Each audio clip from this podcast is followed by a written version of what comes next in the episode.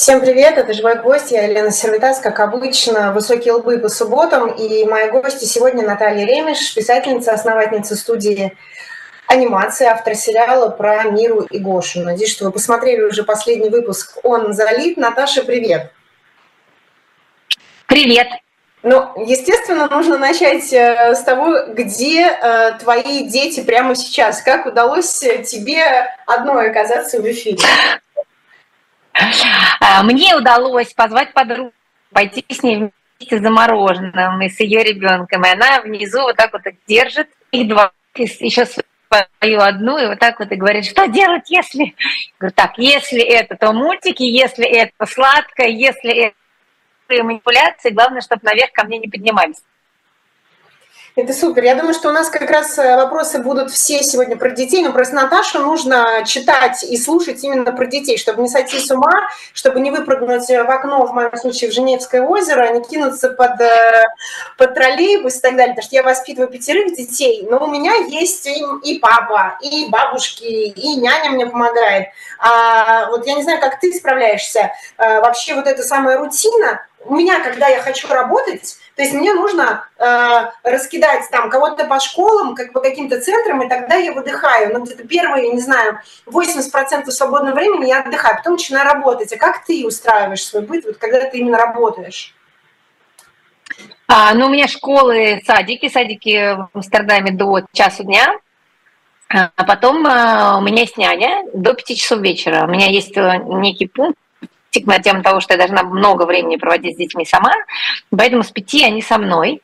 А, то есть няня забирает из сада, из школы, или обычно няня забирает из сада, я забираю из школы, и как-то так. Вот. И нужно в течение дня быть с ними в контакте. То есть они у меня постоянно дома или где-то на площадке перед домом, и я с ними постоянно в контакте нахожусь. Но у меня не пятеро, у меня два, два маленьких ребенка, э, три и восемь. Когда пять, я не знаю, там уже нагрузка посерьезнее эм, Э, либо я ухожу, если дома, вот они все равно меня находят, несмотря на то, что у меня большой дом, ухожу в кафе работать. Или вот надеюсь, что откроют какой-нибудь коворкинг здесь. Ну, я тоже, значит, хожу в себя. Часто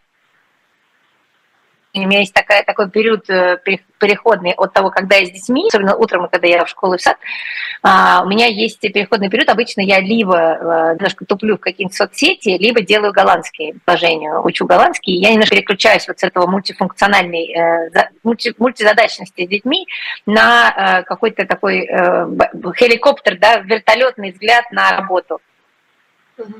Ну, я знаю, что э, в основном наши знакомые, мои, ну, наши общие знакомые тебя как раз именно читают, чтобы не сойти с ума, и тем более ты живешь в другой стране. А сейчас очень многие люди по разным причинам, да, если взять э, две страны, взять Украину и Россию, оказались, э, кому-то повезло, они смогли выехать, а у кого-то не было выхода, и они должны были выехать с детьми. И, естественно, у всех сейчас Вопросы такие, а как пойти ребенку в новую школу, если он не говорит на языке? Как там не потерять свою самоидентичность? Или наоборот, нужно ее потерять и интегрироваться?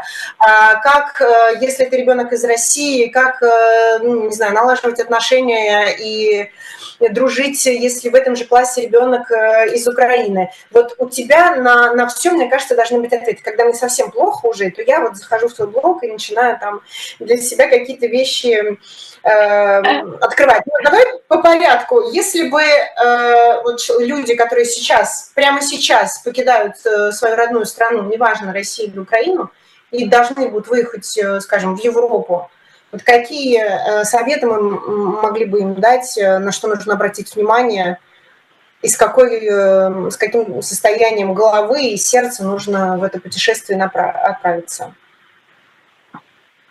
Мне кажется, самое важное – это смотреть, как вы сохраните свою эмоциональную стабильность.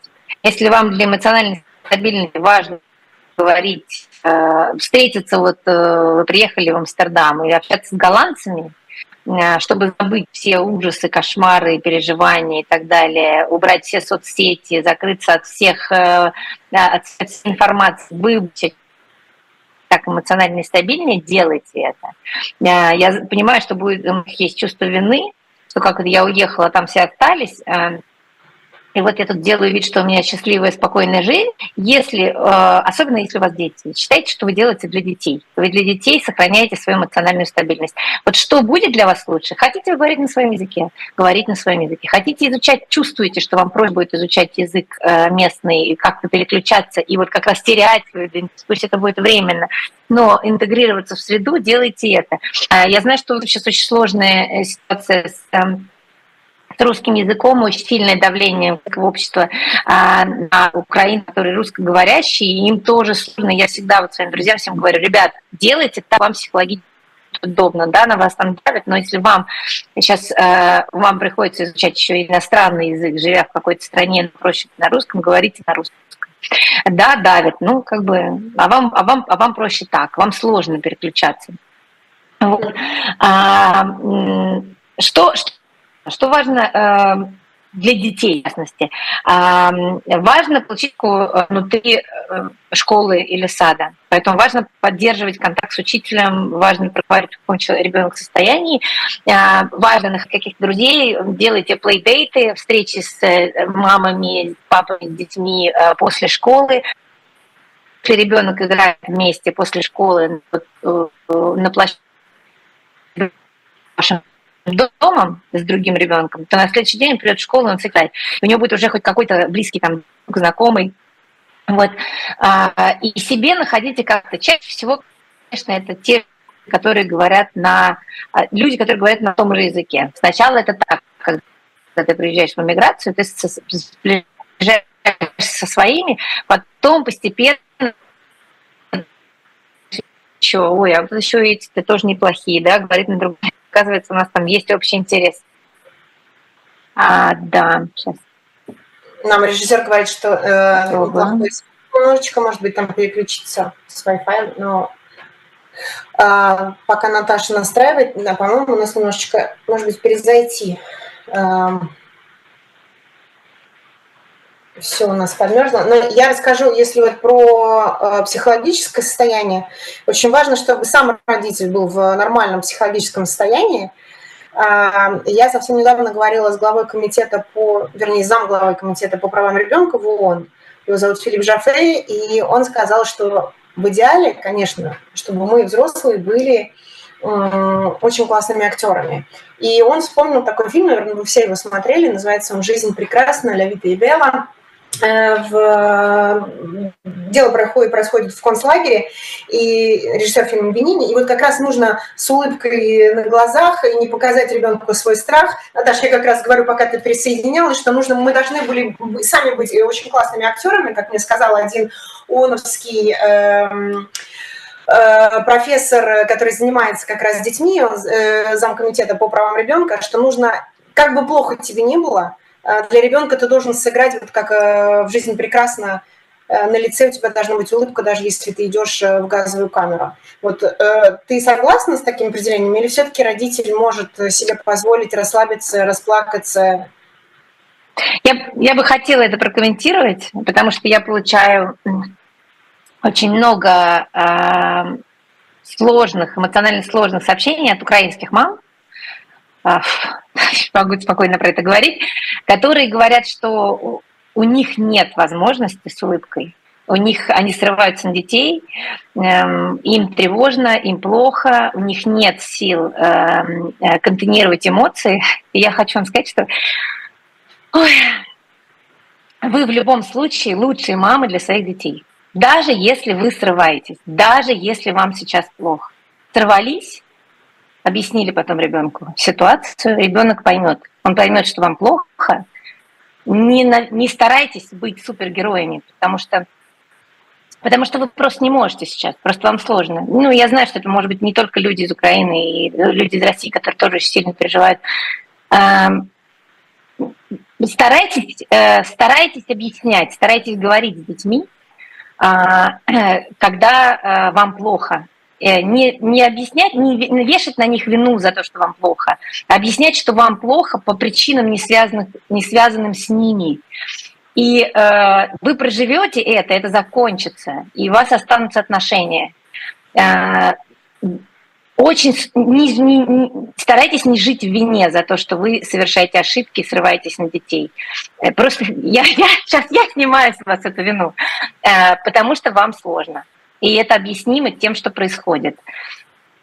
Мамам плохо. И мамы тоже люди, и мамы тоже чувствуют, и мамы тоже переживают. С детьми можно потом поговорить. Угу. Ну, еще, может быть, может быть, сделать такой дисклеймер, потому что, окей, вы срываетесь на детей, вы потом им объясните, но есть люди, которые срываются просто там эмоционально, а есть люди, которые применяют там физическое насилие, именно потому что они со своим состоянием не справились и выплеснулись на, на детей. Вообще, вот если бы ты увидела э, сейчас, смотри, вот прямо в Амстердаме, да, ты идешь, и русский родитель лупит своего ребенка маленького, ты что сделаешь? Да, я, я хочу сказать, что то, что я говорю, я не, не даю индульгенцию людям э, физически, эмоционально э, издеваться над своими детьми. Я сейчас говорю о людях, которые проходят действительно критически сложную жизненную ситуацию, в которой им и так плохо, и они себя винят за то, что они э, не перформят как супермама. Я говорю про этих людей. А, что делать, когда люди... Это, это отдельный вопрос. Что делать, когда вы видите физическое насилие или эмоциональное? Я, кстати, эмоциональное насилие тоже, на тоже очень остро реагирую на улице. А, я, много, очень много раз эту тему поднимала в соцсетях. А, нам кажется, что важно пристыдить, но что же вы такое делаете? Потому что это чувство у нас, у нас чувство протеста, сопротивления, чувство справедливости возникает. Очень важно не накинуться с агрессией на этого родителя, потому что вы уйдете, а родитель с ребенком останется. Э, и э, он свою злость, которую вы на него, он будет дальше его сливать на ребенка, с которым он останется. Важно сказать, вам плохо, я, вы сейчас применяете очень жестокое поведение по отношению к ребенку, а, вам нужна какая-то помощь, это все еще ваш ребенок, какой милый ребенок, бла-бла-бла. Но как-то так, чтобы постарайтесь встать на его место, и что бы вы хотели в этот момент услышать, для того, чтобы не вызвать в нем вину, стыд, э, чтобы вызвать в нем какие-то чувства, которые как будто бы вы проявили к нему эмпатию, как будто вы... Мы, я не говорю про какие-то жесткие изменения, изменения, когда там, конечно же, полицию надо вызывать. Я говорю про те срывы, которые вы видите у родителей на улице. Я приведу личный пример. У меня был такой пример однажды в жизни. Мне было очень тяжело эмоционально. Я шла через э, дорогу, и мой ребенок вот так вот пластом лег на пешеходном переходе, красный свет уже для нас, уже машин как бы стоят, но не сигнальные, они понимают, что я критическая ситуация. И знаете, вот этот момент, когда ты уже ничего не можешь, у меня здесь, здесь ее игрушки, ее самокат, ее мороженое, ну, то есть полно какие-то книжки, которые мы из садика несем. И вот это вот шипение, когда ты начинаешь говорить, встала и пошла, встань. То есть ты понимаешь, что ты уже становишься мигерой, и мимо меня проходит мама, она видит меня на той стороне, она подходит ко мне и говорит, вам помочь? Да, помогите мне, пожалуйста. Я ей сдала просто эти велосипеды, она перенесла на ту улицу, на ту сторону улицы. Я взяла ребенка, пришла, говорю, спасибо вам большое. Понимаете, я в этот момент испытала столько всего. А, я поняла, что если соседний рядом человек видел, как мне плохо, я понимаю, что я пугаю своим тоном ребенка, я понимаю, что мне плохо. И то, что мне кто-то просто захотел в этот момент помочь, это было очень-очень ценно. Вообще очень важна помощь, когда маме плохо. Наташа, Иногда ну, конечно, минимальная. Угу. Я, я, я очень хорошо могу представить, что ты сказала, да, помогите мне, и даже обняла эту маму. А представь другую ситуацию. Вот наша знакомая Виктория Коган сейчас она отдыхает э, в Турции, она мне рассказала историю, которая меня вообще не отпускала. Когда э, русская семья приехала в Турцию, и папа такой совершенно мускулинный, и на маму орет, и на ребенка, начинает ему выкручивать ухо на глазах у ее детей, потому что он там не заканчивает тарелку. И вот здесь попробуй а, сказать этому папе, вам плохо, да, давайте я вас... Вот, понимаешь, вот эту ситуацию я не знаю, как в себе задавить. Как бы у меня такая реакция первая, там, вызвать полицию, ну, а кто в Турции будет заниматься какой-то русской семьей на отдыхе в пятизвездочном отеле, все включено? Да никто не будет. А ребенок, а, вот у меня до сих пор, там, неделя прошла, я до сих пор вижу эту историю в голове. Да, я бы сейчас прокомментирую эту ситуацию. Э, я понимаю чувства. Да, мы не знаем, что будет, если мы вызовем полицию вот при, таком, при такой ситуации, когда кто-то выкручивает э, ухо. Допустим, это произошло в вашем родном городе, вы вызвали полицию. Допустим, полиция что-то сделала. Например, что делают в наших постсоветских странах? А, ничего. А, или ребенка изымают из семьи, да, например. Мы знаем, что будет ли лучше от того, что мы совершим эти шаги. Я сейчас говорю про конкретно про то, что он выкручивает ухо. Что будет дальше с этим ребенком? Можем ли мы взять на себя ответственность за его судьбу? Потому что нас сейчас кроет. Это же мы со своими эмоциями не справляемся. Это нам плохо. Я от э, ситуации, я живу постоянно в сценах насилия, потому что я слышу об этом постоянно. У нас есть э, э, телегра... Э, не телеграм, а вайбер канал детский, просто важно, где дети пишут, нам постоянно э, жалуются, что с ними происходит дома. Я постоянно получаю информацию о том, как люди проживают насилие в семьях. И я от этой информации схожу с ума, от этого бессилия собственного, что я ничего не могу сделать. Единственное, что я могу сделать, это поддержать этого ребенка. Когда мне ребенок пишет, мне мне 14 лет, меня папа избил ногами. А, единственное, что я могу ей сказать, это пройдет. Это закончится в твоей жизни. Э, так никто не может с тобой поступать. Это неправильно, это его проблемы, это его психика, это его... Он не имеет права с тобой, и никто не имеет права с тобой так поступать. Единственное, что я могу сказать, я надеюсь, что она просто закрепит это в своей голове, и запомнит это на в жизни, что э, это насилие, и это не норма. Потому что папа же ей скажет, что это ты меня довела это ты плохой ребенок, и она будет жить с ощущением, что она должна что-то сделать по-другому, чтобы такого не было. А по факту а, у нее просто должен быть другой папа. Этот папа должен быть другим человеком, чтобы этого с ней не происходило. И это, к сожалению, мы являемся э, э, наблюдателями насилия, постоянного насилия над детьми в обществе.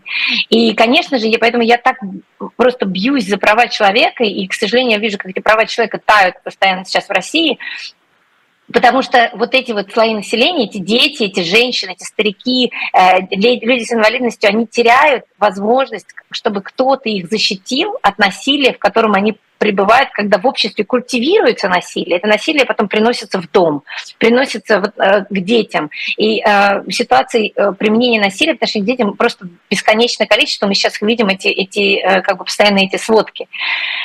Но при этом, понимаете, у нас нет, к сожалению, в итоге никакого, никакого инструмента прекратить. Да, у нас есть возможность, когда мы слышим, что за, за стеной э, избивают ребенка, он кричит, позвонить в полицию.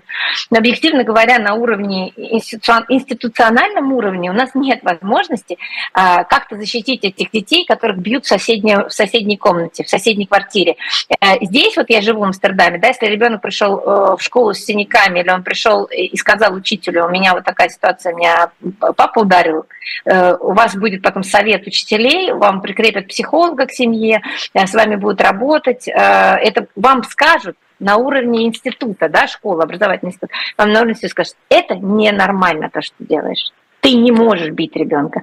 С тобой поговорят, если у тебя происходит постоянно систематическое, систематическое эмоциональное насилие, ребенок принес это в школу, а, к тебе потом на встрече скажут, мы слышали, что она несчастлива дома, мы видим, что ее эмоциональное состояние тяжелое. Что мы можем делать в, на, в этом плане на уровне, например, России? Я не знаю. Тем более, что схлопываются все вот эти институты, которые защищают права человека. Я не знаю, это моя личная просто страшная боль. Поэтому поддержите в первую очередь ребенка. Вот видите, что кошмар творится. Поддержите ребенка взглядом, словом, не знаю, как, как-то так ну, не сливайте свою, свое возмущение, агрессию на родителей, потому что ребенку будет потом хуже. Да, личное мое мнение такое. Наташа, спасибо. Я сейчас пока э, напомню в чате, что можно задавать э, Наташе вопросы про детей и не только, и про, взрослых, и про взрослых. Пожалуйста, обязательно пишите, я буду все зачитывать, пока ничего не вижу. А, и я хочу одну такую вещь сказать. Вот ты говоришь, ну, в Амстердаме, в, э, Нидерландах так. В Швейцарии, которая вроде бы успешная страна, а, ООНовские институты, права человека, э, каждый второй ребенок испытывает насилие в семье, психологическое, физическое или даже сексуальное. Вот это меня информация вообще потрясла, я не могла в это поверить, что это возможно в такой стране. И в Швейцарии не запрещены физические наказания для детей. В Нидерландах это можно делать? Да. Я не могу себе такое не принят такой закон до сих пор. Ну, на уровне закона я не знаю, честно я могу тебе сказать, но я понимаю, что, конечно же, если ты на улице поднимешь руку на своего ребенка, угу. просто на тебя все просто как коршуны в этот момент. Я не слышала, я не слышала, чтобы кто-то где-то когда-то ударил ребенка. Конечно же, я этого не видела. У меня была недавно ситуация, а, которая нам, вот к вопросу о том, как тяжело, нам, а, мы шли с моей э, семилетней дочерью это была, по-моему, еще зима, э, ну или какая-то там ранняя весна, э, перед нами шла мама с ребенком. Ребенок очень милый, где-то, может быть, года два с половиной. Он идет, она девочка в длинном пуховике, то есть, понимаете, двух с половиной летний ребенок, который еще с трудом ходит, у него пуховик до, до пола, и у него в руках круассан, или у нее, не помню, честно говоря, все-таки девочка или мальчик. Мы идем, и мне моя дочь говорит, смотри, какой милый малыш. И тут этот малыш падает, мне вываливается круассан, падает, потому что длинное пальто падает и вываливается круассан.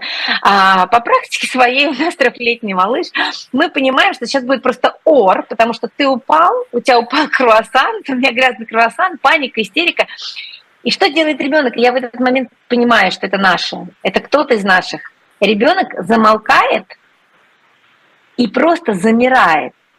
И дальше, и дальше уже мне прекрасно понятно, что будет дальше. Почему он замирает? Потому что дальше мама а, у мамы начинается просто жуткая тирада с матом на этого ребенка из серии «Я же тебе сказала», а, что ты под ноги не смотришь, значит, надо было есть дома, на бла бла бла бла И, в общем, поток вот такого сознания. И было понятно, почему ребенок замер. Потому что ребенок э, сейчас не фокусируется на упавшем круассане, а ребенок знает, что он сейчас получит. И вот это вот систематическая история, к сожалению. Вот к вопросу об эмоциональном насилии, мне интересно, что за исследование там а, в Швейцарии, как они вообще это вывели. Э, что попадает в категорию эмоционального насилия, потому что, наверное, если а, сделать такой а, скрин общества в России, они скажут, что да у нас там 25% только. Потому что чем больше общество эволюционирует, тем больше они понимают, что попадает в категорию насилия. Например, вот это, то, что мама сделала, это насилие. Например, когда тебе ребенок не выиграл э, на Олимпиаде или там на каком-то соревновании, он пришел домой, а ты ему говоришь, ну что ж ты не мог-то, мы, мы на тебя надеялись, да что ж ты такой, там у нас вечно у тебя все не получается, спорт это насилие, потому что ты должен был его поддержать в его проигрыше, а ты ему еще хуже делаешь, его, его состояние сделаешь, делаешь более болезненным. Это тоже насилие. Вот, наверное, когда общество понимает, что такое насилие, тогда они так смотрят, о, это, это, это, это, это, это, хоп, 50%. Возможно, это таким образом выглядит. Но это, это как, э, знаешь, э, я всегда говорю, там э, очень развитые и счастливые страны демократические, они, конечно, могут думать о том, что давайте сортировать мусор, а давайте, я не знаю, там сдавать одежду, будем очищать пляжи, ну, потому что как бы все другие базовые потребности закрыты. И можно уже заботиться не только там, о правах человека дома у себя, можно в Зимбабве, можно, не знаю, там в Африку вакцины отправлять. Вот. А, а, а мне кажется, в России эта ситуация очень долго не изменится. Еще вот одна такая мысль у меня есть всегда, я ее озвучиваю, мы с Женей Розманом говорили. Вот даже если, допустим, мы убрали, а, не знаю, там все правительство Российской Федерации, всех президентов несменяемых, закончили войну в Украине, но люди-то останутся вот эти, которые э, применяют насилие в своей семье, в школе, в СИЗО, в больницах особенно. Для меня это вообще какая-то дичь. Вот это же все останется, это никуда не денется. И вот а я... Угу. А, да, это болезненный для меня тоже вопрос, потому что мы так, э, вот я, я же в НКО работаю, да, и у нас э, сплошные вокруг все НКО были, и мы вот на, на этих всех социальных ивентах смотрели, мы, нам казалось, мы двигаемся, мы эволюционируем, мы говорим про эмпатию, мы рассказываем, что такое эмоциональная безопасность, эмоциональное насилие или, или, или эм, эмоциональная безопасность, а, что такое эм, толерантность, что такое а, принятие разных, э, того, что люди все разные. И сейчас это все обнуляется, конечно, страшным образом, и насаждается норма насилия. Но при том, как мы видим, что случилось, вот у меня есть такая э, надежда глубоко внутри, я очень-очень рассчитываю, что это возможно поменять. Мне кажется, что люди, хотя несмотря на то, что мы говорим, да, люди не меняются, но мне кажется, когда на уровне институтов происходят изменения, то и общество очень быстро в итоге может адаптироваться. Потому что человеку, когда показываешь, что вот говоришь долго очень, это черное, это черное, это черное, это черное, он такой, это черное оказалось. А потом, хопа, что-то переигралось, ты говоришь, вообще-то это белое. Он такой, да нет, это черное. На следующий день, да точно белое. Он такой, фиг знает, может, белое. И он постепенно, постепенно, постепенно, ему начинает казаться, что это тоже белое. Вот мне кажется, что на самом деле, если представить себе идеальную картинку, что сверху все меняется, на уровне именно власти, на уровне государственного взгляда государства на общество, то это можно было бы переиграть. Другое дело, что кто встает наверху, кто будет это менять. Вот этот вопрос. Да, поэтому мне казалось, мне все время казалось, что мы растим новое поколение детей, которым там сейчас уже, там, не знаю, 20 лет, 25 лет, которые уже несколько по-другому смотрят на общество и на то, как, как общество должно выглядеть. Сейчас потеря огромная. Ощущение, что мы откатились назад, э, но при этом, как быстро мы откатились, я рассчитываю, что мы так, быстро, так же быстро можем эволюционировать. Ну, может быть, это мои как бы наивные ожидания. А, ну, естественно, конечно, от, от географии зависит, потому что вот мой муж, у нас с ним 10 лет разницы, ему 50, будет в следующем году, мне 40. Он говорит, вот ты знаешь, эти наши дети сейчас, а, это первое поколение детей, которых там родители не били. Я думаю, ну да, это правда. А потом я так смотрю на, на не знаю, там, в сторону России, там, Белоруссии, Украины, я говорю, не, нифига. Ну, как бы там эта история не закончилась. Вот, и я не знаю, я, я надеюсь, что если менять все и постепенно, постепенно люди это будут понимать, не знаю. Вот опять же, люди вернулись с войны, э, и вот эту агрессию мы видим, снятые в, в детских центрах э, камерами наблюдения, даже женщины молодые, там, я не знаю, ты видела ли это видео или нет, в Кызыле, э, в детском центре молодая женщина там наступила на 11-месячного ребенка просто прошла, потому что а что он у вас тут типа валяется? И это нормально получается. А, и, и, и, и ничего с этим не поделаешь. И еще одна больная тема. Спасибо огромное, Алексей Алексеевич, что, что мне дал такой вид, что я могу задавать тебе эти вопросы, потому что я думаю, что у многих это отзывается, и такие боли есть у любого родителя. А, у меня, да, у меня да, очень повышенная тревожность. И я все время, не знаю, там самые кошмарные сны, я вижу, прочитаю новости, точно так же живу в насилии, там вижу э, это все в новостях, э, педофилы, э, не знаю, там машина, утонул ребенок. Вот эти страхи, э, как ты их можешь э, объяснить детям, э, чтобы они были обезопасены на, на всю, как бы вот э, ту часть времени, которую они не проводят с тобой? Вот, я не знаю, читать книги, показывать мультики, да. те же самые. Да. А, ну, во-первых, очень важно а, проверять информацию. Например, педофилы, да? А, давайте, давай про педофилов. Давай. А, начнем с того, что вот начнем с того, что э, уводят детей с детских площадок, да? А мы знаем статистически, что каждый 9 из 10, по России статистика, 9 из 10 детей Э, ушли сами, их, не, их никто не увел, их не украли, они ушли, ушли, поссорились с мамой, уехал на самокате, повернул за угол, потерялся. Это мы про потерянных детей, да? Вот, то есть на самом деле процент детей, которых уводят с площадки какие-то больные люди, он минимален. А, поэтому э, начнем, да, да, у нас, у нас риски в тех 90%. Поэтому что мы учим ребенка? Когда ты едешь на самокате, ты поворачиваешься назад и смотришь, ты должен видеть маму, не мама должна видеть тебя. Начиная с апреля, каждое третье заявление в полицию, опять, проси статистику, кто-то знает, каждое третье заявление в полицию начинается со слов о пропавшем ребенке. Уехал на самокате. Это, стати... это информация из алерт. Потому что уехал, куда-то свернул, он привыкает, что мама его видит, а мама не успевает бежать, особенно если у нее еще и коляска, еще какой-то маленький ребенок. Все, исчез, повернул, это парк, свернул, потерялся. Учим этому. А к водоемам мы не подходим, мы учим, мы к водоемам не подходим. Читаем книжки Натальи Ремеш э, про Миру и Гошу. Там все эти, все эти истории прописаны, и потом идут вопросы, которые нужно прочекать с ребенком, чтобы он запомнил точно. А, а, дальше что мы говорим? А, с чужими не уходим. Если с, чужи, с чужими ты уходишь, если тебя кто-то пытается увести, ты просто кричишь кричишь. Мне очень нравится, мне кто-то из, из подписчиков написал за время 4Н, правило 4Н. Ни с кем, никогда, никуда не уходи. Я вот со своими детьми повторяю, особенно из того, что я публичный человек, и я всегда боюсь, что там у меня дети в зоне э, доступа могут быть, в зоне внимания, я повторяю про эти 4Н ни с кем, не даже если это подружка твоей мамы, если она тебе сказала, что там с мамой что-то случилось, мы ни с кем никогда никуда не уходим. Если кто-то пытается тебя э, увести, ты кричишь, и мы практикуем этот крики. Мы привыкаем детей все время приглушить. Тихо, тихо, тихо, не ори, не ори, не ори. Люди сидят, что-то не слышат, есть люди вокруг. А мы практикуем еще, а кричать можно. Ситуация есть, когда можно кричать.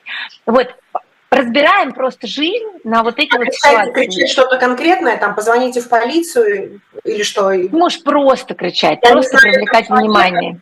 Да, кричать не знает человек. Ты можешь просто кричать, ребенок может не вспомнить, просто может кричать. Если у тебя, у тебя посреди, э, посреди улицы ребенок кричит, он уже привлечет к себе внимание тем, что происходит что как бы там что-то явно нестандартное происходит. Вот мы просто, мы для себя, чтобы снять свою тревожность, разбиваем вот эти вот сложные ситуации на, чтобы не масштабно, я за все боюсь, а за ситуацию. Если ребенку три года, мы не можем перекладывать на него ответственность за его безопасность. Да, мы просто за ним смотрим. И мы выходим, я вот, например, хожу на площадки, которые закрываются чтобы не было безопасно. Вот, вот они закрываются, на вот так вот повернули, все, и там он, они бегают. Вот, э, мы берем эту ответственность себя, потом постепенно, постепенно ребенку эту ответственность передаем. Да, так же, как мы учим его, сначала мы его поддерживаем, когда он на горку залезает, а в следующий раз он уже сам залезает, а мы просто стоим. А третий раз мы сидим уже на э, скамеечке, он сам залезает и скатывается. Так вот мы передаем ответственность ребенку за его безопасность, по сути. Вот, ну и дальше, собственно, мы разбираем. Опять, возвращаясь к педофилам, мы проговариваем с детьми правила э, нижнего белья. Никто никогда не может тебя э, трогать э, те места, которые находятся под трусиками и под маечкой. А, никто, никто без мамы, без папы, люди, которые вы доверяете, бабушка проговорит этих людей, а, не может это делать. А, и по этим ситуациям, собственно говоря, живем, периодически возвращаемся. Потом э, очень важный момент э, границы. Такая абстрактная фраза, абстрактное слово, сейчас все его используют, никто не понимает, что это значит. По факту, если в семье э, уважают границы ребенка, в частности даже, как вы его одеваете. Вот он у вас, я видела мам, которая вот натягивает, ребенок, а, нет, нет, нет, не нравится ему эта майка, она натягивает на него майку, так, сейчас я быстро, давай руку это уже неуважение границ ребенка. То есть, если он тебе говорит стоп, ты должна остановиться стоп.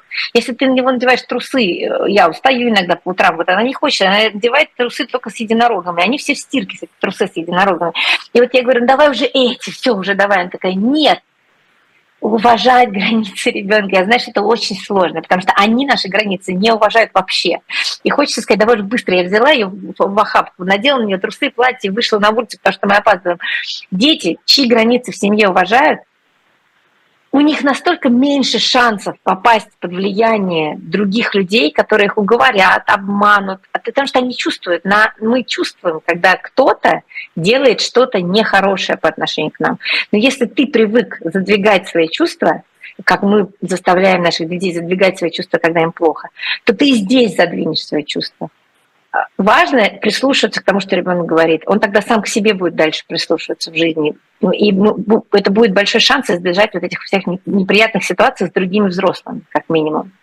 Ну да, ну потому что если то есть ты насильно заставляешь его там, заканчивая кашу, заканчивая суп, как у нас это было, иначе если выйдешь за шиворот, то есть ты понимаешь, в какой-то момент другой взрослый тебе скажет там типа встала и пошла. Примерно. И он привыкает, да, ребенок привыкает слушаться не своего, не слушать не свой внутренний голос, а слушать другого человека, который более доминантный, как родитель. Да, это же доминирующая фигура, и там такой же доминантный давай, он его продолжает слушаться. И, кстати, хочу вернуться, вот раз уже мы затронули тему пищевого насилия, э, к теме вот общества, как общество эволюционирует. Э, мне очень интересно, что я живу в Нидерландах, в которых вроде как ну супер-супер терпимое э, отношение к детям, так как здесь а, в кафе, в общественных местах, в музеях относятся к детям, я не встречала нигде. Я много слышала про Италию, про Францию. Это несопоставимо вообще. Здесь дети, они просто полноценные члены общества. Если ей нужно вчера сидеть и ножом резать так вот картошку фри в ресторане, никто ей ничего не скажет, официант, они сидят пятеро детей, нарезают эту картошку фри. Вот. Э, но здесь еще бабушки продолжают заставлять детей доедать все, что положили на тарелки. То есть это не так давно получается. Они до сих пор в садах поют песню «Eight more up». Это одна из первых песен, которые они учат в садах. «Съешь все, что у тебя на тарелке, доешь до конца». То есть это значит, что пищевое насилие здесь еще совсем-совсем вот недавно было нормой, и сейчас только поколение матерей, как я, такие типа, нет, ну не хочешь, не ешь, но это нормально не есть. В общем-то, мы не так далеко, получается, там, вернее, Нидерланды не так далеко ушли от той же России, например, и поэтому я надеюсь, что это дает нам шанс быстренько угу. догнать. А давай быстро еще, а, может быть, тем, кто не в курсе, почему это опасно. Про педофилов понятно, чтобы авторитета не было у других людей тоже, у взрослых тоже. А еще почему это опасно? Потому что это же и потом всякие анорексии, проблемы вообще с весом, это же отсюда начинается тоже. Ну, пищевое насилие – это же невозможность слышать свое тело, это, опять же, невозможность э, э, прислушиваться к себе. Э, мы, мы, я не знаю, как, ну, я, так, я сейчас не буду говорить по статистике, там, я не знаю цифры, я все-таки не специалист по, не нутрициолог, ничего, ничего, но не специалист по, там, по псих по работе с РПП. Ну, давай как а, мама, просто как мама. Да, да. Вот давайте так, мы, я возьмем срез по обществам, э, по, по, по, по женщинам. И это я читала, что каждая, практически там 90% женщин мечтает скинуть 5 килограмм. Вот а. это наша жизнь. А, мы хотим вот всегда вот эти 5 килограмм, которые мешают нам жить. Э, и это на самом деле кажется, что это ерунда, но на самом деле это... Не... Вот я как блогер, да, я веду, э, у меня большой аккаунт. А, всем блогерам советуют начинать день, это все сейчас, э, все специалисты рассказывают, начинать день со съемки с дальнего, дальний план. Ты входишь в кадр. Я думаю, что же я никак-то не могу никак в этот дальний план снять, да потому что я не нравлюсь себе в дальнем плане, потому что вот так я себе снимать привыкла, мне удобно. А дальний план я себе не нравлюсь, потому что минус 5 килограмм. Где же мои минус 5 килограмм? Я вот сколько живу, столько мечтаю эти 5 килограмм скинуть. И казалось бы, Наташа, ну уже соберись и скинь. Но невозможно, я скидывала, они обратно возвращаются, или у меня не получается. Я вот живу, постоянно кручу в голове эту мысль, так, но сегодня я точно должна есть на ночь. Это же огромный ресурс эмоциональный, который уходит туда, огромный ресурс непринятия себя. Я очень благодарна всем этим а, э, блогерам современным, которые рассказывают о том, что, ребята, это все глянец, это все фильтры, это все программки. Поверьте мне, даже, програ... даже видео, которое мы выкладываем, блогеры, это по большей части всегда прошедшие видео через программы, которые убирают пигментные пятна, уменьшают подбородок, увеличивают, уменьшают э, попу, увеличивают грудь, все, что хотите. Э, а люди видят это, и мы продолжаем в этом расти. Начинается, отдаешь кашу, а, и, и ты перестаешь слышать себя. Вот я пытаюсь сейчас научиться не доедать. Я не знаю, в какой момент я наелась. Я не понимаю, сколько мне нужно съесть и где этот, этот импульс, это чувство, когда все точно, я больше не хочу. Не на уровне, когда тебе вот здесь вот уже еда, и ты понимаешь, что уже просто катастрофа, а на уровне, когда твоему организму было достаточно.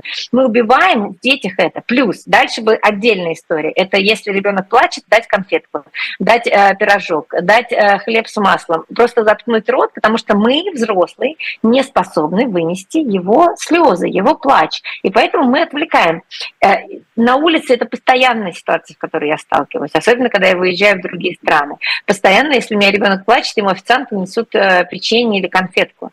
Да, это то же самое. Это мы не, ты не даешь ребенку прожить эмоции, потому что ты сам не можешь э, с этой истерикой столкнуться. А дал ему печенье, вот она теперь знает до сих пор, я, да, в смысле, мне плохо, ой, мне плохо, мне плохо, кофе, конфетку, кофе, конфетку. В общем, это огромная тема, на самом деле, про пищевое насилие и про вообще РПП и как мы к этому приходим. Я очень много сейчас э, на эту тему читаю и изучаю. А, отношения с едой – огромная часть нашей жизни. Вся наша жизнь связана с едой. И э, забивать ребенку э, самоощущение в контексте еды – это очень нездоровый путь. РПП – это огромная проблема для там, девочек молодых. Там огромный процент смерти от анорексии и так далее. В общем, отдельно стоит об этом, конечно, разговаривать. Ну, а если, ну, последнее, вот смотри, э, тебе пятилетний ребенок говорит, я больше не хочу, мам, есть, а потом она, ну, там, не закончила, не знаю, там, свою курицу и салат, и идет берет шоколадку, это, это окей? Мы говорим окей? Ну, здесь разные есть мнения. Есть специалисты, нутрициологи, которые говорят, что на самом деле, как только вы демонизируете сахар, дети начинают так к сахару относиться. Я частично mm-hmm. с этим согласна. Я ставила эксперименты, когда я ставила детям, она говорит, я хочу прямо сейчас, чтобы у меня мороженое стояло. Я ставила здесь мороженое, здесь суп, она ела мороженое, потом начинала есть суп, а доедала потом в итоге это мороженое. А, и это, конечно, слишком инновационно для того, чтобы а, наши слушатели сказали, да, окей, я так сделаю. То есть это просто слишком страшная тема сахара и сладкого, потому что, да, конечно, кажется, что они всегда бы ели сладкое. Но при этом, сколько я встречалась с специалистами по питанию и видела их семьи, у них нет такой проблемы. Вот люди, которые занимаются реально профессиональным питанием, у них вот так вот лежат конфеты, а дети сидят, едят огурцы с хумусом. А, ну, я так знаю как минимум трех таких специалистов. У меня не так, у меня все равно они хотят сладкое, потому что я знаю, что у меня система построена не совсем корректно. Но для этого, что первое, что, наверное, что стоит делать, о чем тоже говорят специалисты по питанию, э, не держать дома эти горы сладкого. Ну, потому что она, ты думаешь, да, он там стоит, конфетки э, в ящике, конечно, хочется конфетку, ее проще. Это быстро, это быстрый, быстрый, быстрая энергия, это сладкое, это весь этот процесс разворачивания конфетки э, вкус этого, конечно, ребенок, наверное, предпочтет, если он все-таки не воспитан в такой правильной себе, как у семьи, семьи нутрициологов. Я думаю, что каждому стоит, наверное, начать изучать эту тему и принять для себя э, какие-то правила. Вот я, мое основное правило, я не держу сладкое дома. Поэтому у меня едят дети, э, там, не знаю, обед, и потом говорит, вот как мы, я, я когда пришла, села на нашу встречу, говорю, только что с мороженого, вот вы так бежали, потому что было обещано мороженое, мы долго гуляли, потом был обед, а потом сказала, да, давайте сходим за мороженым. Мы идем в киоск, покупаем мороженое, приходим домой, дома сладкого нет. В следующий раз они едят сладкое, например, завтра, когда они пойдут, например, после ужина, скажут, а можно что-нибудь купить? Мы пойдем купим. Или приготовим сами. Я напомню, что у нас в чате можно оставлять вопросы. Наталья Ремеш, моя сегодняшняя гостья, писательница, основательница анимационной студии. Обязательно в YouTube смотрите про Миру и Гошу. А, прекрасный сериал. Наташа, вот такой еще вопрос. У тебя как раз в сериале в про Миру Гошу такая классическая семья. Папа, мама, бабушка, дедушка, все вокруг ну, детей. А если мы посмотрим, опять же, я вот сейчас про Европу беру, да, у меня со мной составная семья, у меня там трое детей, которых я родилась сама, и две пачерицы по-русски. Но они достались мне совсем маленькими, я воспитывала их, вот сейчас они уже а, подростки, девочки, там совсем другая история. А, вот эти составные семьи, ты же тоже через это прошла, и знаешь, э, что это такое. И, к сожалению, опять же, ну, такие времена, я думаю, что и, и в России, и в Украине люди с этим будут сталкиваться о том, ну, не знаю, там, потеря мамы или папы, и, и люди сходятся, и, и нужно как-то на, налаживать. Понятно, что нету классической схемы а, разговаривать с ребенком так, э, с чужим так, а со своим так, э, не знаю, там, говорите такие слова, и все выровняется. Но опять же, вот если из твоего опыта, что, что можно было бы посоветовать, чтобы хотя бы начало вот этой семейной жизни составной, оно было, ну, может быть, чуть-чуть легче? А, ну, я, во-первых, хочу сказать про сериал. У нас мальчик Гоша приемный, это важный момент. Я специально поставила героя э, приемного, приемного ребенка, причем приемного, когда у них уже была маленькая девочка. А, и у них там тоже были моменты, как они друг к другу притирались. А, я думаю, что на самом деле самое главное не кидаться в омут с головой, а присматриваться друг к другу. Вообще, а что это за ребенок? А что вот нам, я часто слышу, я никогда не полюблю чужого ребенка. А, но чужого ребенка действительно сложно полюбить. И важно, чтобы он стал как-то твоим. А как он станет твоим? Тебе надо понять, что это за человек. То есть тебе приводят чужого абсолютно человека. Не знаю, он ковыряется в носу, а он плохо пахнет, а, не знаю, тебе еще, если попу ему еще надо вытирать. А если, то есть, как куча моментов, и ты не любишь этого ребенка, это нормально, что ты чужого ребенка с самого начала не любишь. Но потом вы оказываетесь, смотрите вместе какое-нибудь кино, и вы вдруг обсуждаете какой-то момент вместе, или какой-то мультик, или, например, он э, сел рядом с тобой, когда смотрит кино, и положил голову тебе на плечо. Это одни из моментов, которые у меня, например, были с Лолой. У меня книга есть «Моя Лола», она как раз про мою приемную дочь Лолу по мужу.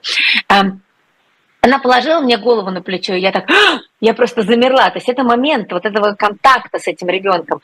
Или она там проходит мимо меня, и раз меня поцеловала в плечо. Я так, «А!»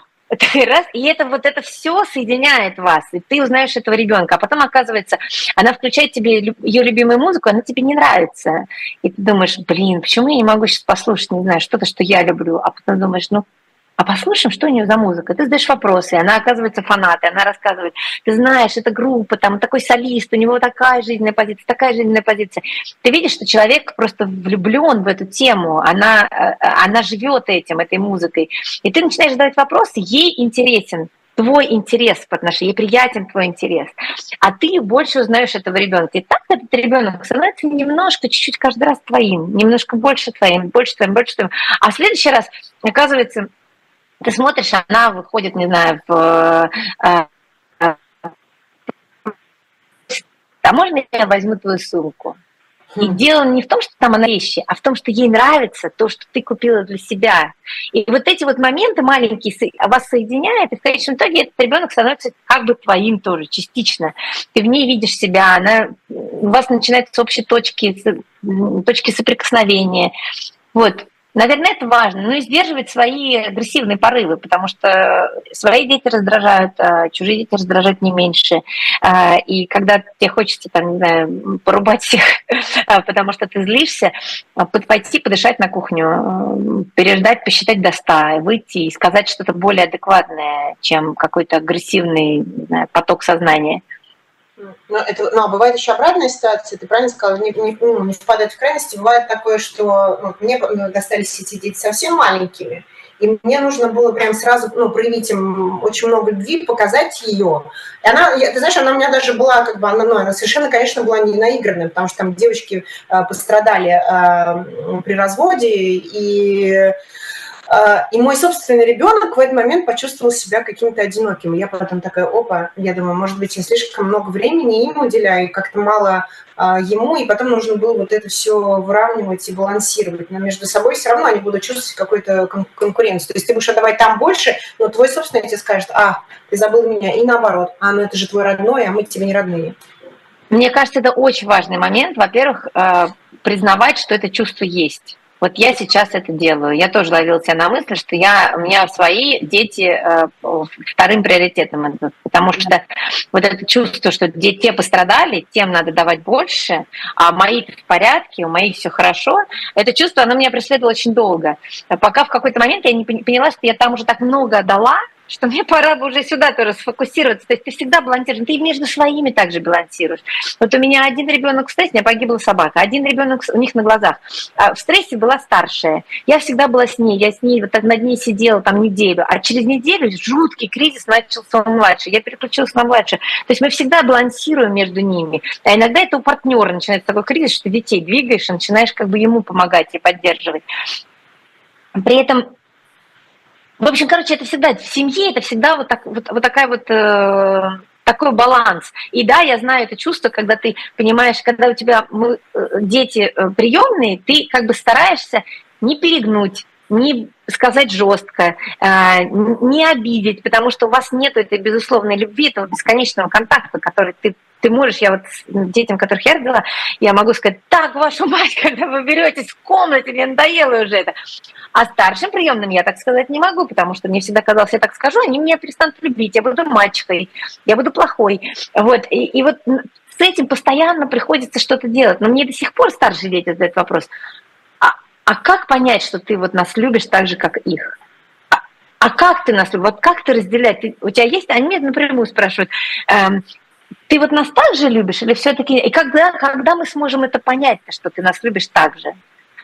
Ну, у нас так и про родных детей. Э, как вот э, на, на, на TED есть э, выступление Джефф, не помнишь, Крюгер, как-то так называется, он рассказывает про э, сиблингов и про э, статистику в семье. 90% родителей, нет, фрум, по-моему, там 75 или 85% родителей говорят, что у них есть любимчик в семье. То есть практически все родители говорят, что какой-то ребенок им ближе. По каким-то признакам. Какой -то, то есть кто-то на тебя больше похож, кто-то на тебя меньше похож. С кем-то с тобой тебе проще договориться. У меня старшая, вот из, из, из тех, которых я родила, у меня старшая просто какой-то коллапс эмоциональный, у нее постоянно стрессы, и мне от нее очень тяжело, хотя она старше. А младшая легкий очень ребенок, мне с ней проще. И, наверное, если бы я не понимала эти свои чувства и основу этих чувств, я бы сказала, ну, блин, у меня, конечно, с младшей значительно проще, вообще это, конечно, мой ребенок, а старшая просто вынесла мне мозг. Но на самом деле я просто знаю, что они разные дети, и старшие действительно нужно больше значительно внимания.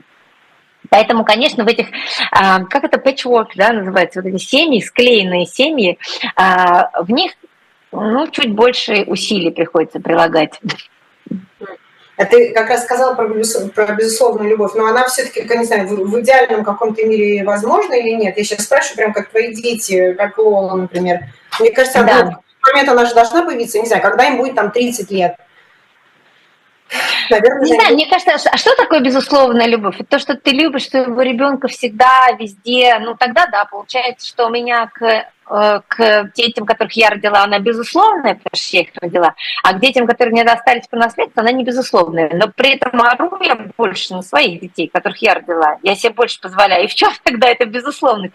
То есть с точки зрения детей мои дети, которых родила я, получают от меня больше там, пинков, образно говоря, не про физическое насилие сейчас, чем старшие дети. Поэтому, на самом деле, это спорная концепция, безусловно, любви. Раздражают все дети. И, и, и, и свои приемные, а, так же как и любовь тоже к разным детям. У меня вот, например, к Лоле, она такая сложная любовь у меня к ней. То есть мне, с одной стороны, я просто, у меня сердце просто переворачивается, когда я понимаю, что я не застала ее маленькой. Я с ней познакомилась, когда ей было 11. И я смотрю на своих детей, думаю, ну, боже мой, ну почему же я не могла ее-то понюхать, когда вот это ее макушку, ее поддержать? Почему я... Да, больная для меня тем, почему я не могла ее на руках поддержать, когда она болела, когда ей было пять лет, когда у нее не было мамы вообще, которая ее поддержит на руках. И это такая болезненная любовь моя к Лоле, она в ней так много боли, этой боли нет у меня к детям, которых я родила. И эта любовь, мне кажется, каждому ребенку, она такая разная. А Жасмин у нас, она а, э, там такая глубина просто тотальная, в нее можно провалиться в этого человека. И, и, и, и мне тоже страшно больно, что я не была с ней рядом, когда была маленькая. В общем, комок эмоций по отношению к каждому ребенку очень круто, когда ты можешь их разложить и понять, что она просто разная, каждому ребенку разная. Я извиняюсь, что я так на личные совсем перешла. Нам кто-то нам в чате написал, что передача для, для тетушек, ну это какие-то вообще, не знаю, странные люди. Кстати, вот как ты реагируешь на, на хейт и негативные эмоции в соцсетях? Тебя задевает? Ой, ну я считаю, что люди, люди, нет, мне все, честно говоря, Я считаю, что люди просто не справляются своими эмоциями. Ну, вот, например, да, вот этот человек, который написал, он же мог выйти, уйти просто. Но ему захотелось показать свое экспертное мнение. Он да, таким образом показал себе и другим, что он э, вот, э, а он не для тетушек, а он, э, а он другой, а он интеллектуал. А вот тетушка, что такое тетушка? Ну, я, я считаю, что все люди, которые пишут хейт, это люди, которые не справились со своими эмоциями в данный момент. Им где-то кто-то их обидел, они пришли и решили здесь обидеть это круговорот, круговорот агрессии в природе, угу. эти люди. Для меня это исключительно так. Еще вот интересно, как э, ну, то, что написал мужчина, я поэтому делаю параллель. А, в Европе какие-то совсем другие отцы. Но опять же, я так же, же, э, обобщаю, наверное. Ну, например, сегодня вот суббота, да, и в субботу обычно мамы свободные, они идут там, делают шопинг, красят ногти. А на детских площадках только мужчины э, занимаются своими детьми. А вот тоже откуда у них такая ответственность? Это такие типа там воинственные феминистки, а, всех обучили сказать, так, сегодня твой день, и все, идешь и пашешь, а я там отдыхаю. Или просто у них ответственность э, за своих детей, и они хотят э, тоже время проводить с ребенком. Я думаю, что это просто вот как раз норма общества. Здесь, поня... Здесь ну, норма, что все вовлечены, что пап, значимость папы тоже очень высока, что э, папа тоже как бы просто должен быть в жизни ребенка, что эм, это нормально, нормально быть отцом, классным отцом, быть близко с детьми. Здесь нет концепции, что дети – это ответственность мамы. И это норма общества, и, и на самом деле в России она сейчас очень тоже растет в этом плане. Я, мне очень нравится, куда мы движемся в этом плане, папа становится вовлеченный. Э, не стыдно быть вовлеченным отцом. Э, здесь э, папы на встречах по, по работе начинают рассказ того, как он сегодня ребенка в сад водил. И это нормально. Спасибо большое. Сегодня гость Наталья Ремеш. Э, я надеюсь, что у нас в чате повесит э, Наташа твой инстаграм. Обязательно подписывайтесь, читайте и смотрите мультики про Миру и Гошу с детьми. Да и сами, ну, я, я вот я, я для себя очень много нового полезного нахожу в твоем инстаграме. Огромное тебе спасибо. А, надеюсь, что еще раз увидимся в эфире и обсудим то, что не успели сегодня обсудить. Спасибо тебе огромное. Спасибо. Спасибо за хорошие, интересные вопросы. Спасибо. Пока. Всем пока.